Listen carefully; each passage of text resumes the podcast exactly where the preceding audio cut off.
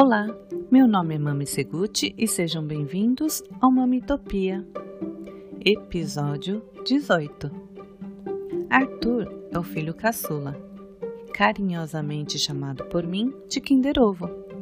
Aquela surpresa que a gente não espera e nem tem ideia como tudo aconteceu. Descobri que seria menino somente na manhã anterior ao seu nascimento.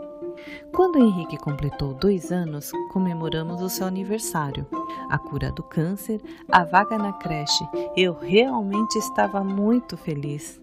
Até que após duas semanas, eu e as meninas tivemos uma virose, com vômitos e diarreia.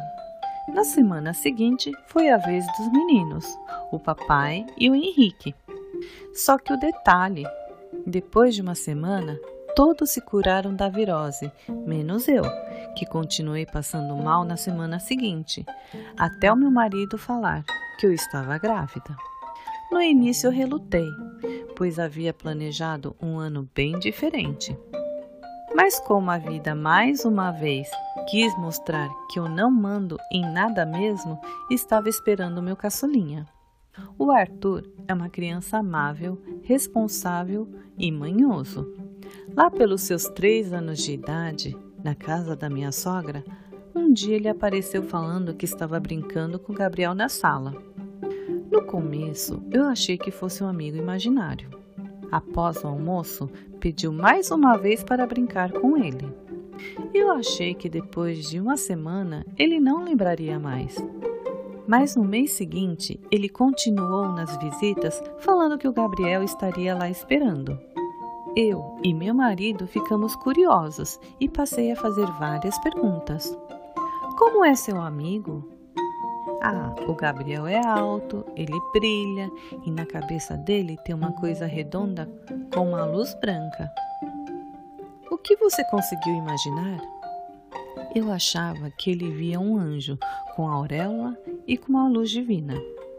Depois eu passei a imaginar que poderiam ser espíritos. Será que meu filho era um paranormal? Ou poderia ser apenas um amigo imaginário, que também já seria muito legal? Um dia, após o almoço, o Arthur correu novamente para a sala para brincar com Gabriel e eu corri atrás para conhecê-lo. E, para minha surpresa, eu quase caí de costas quando encontrei.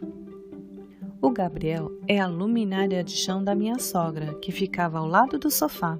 Ele brilhava porque é de metal.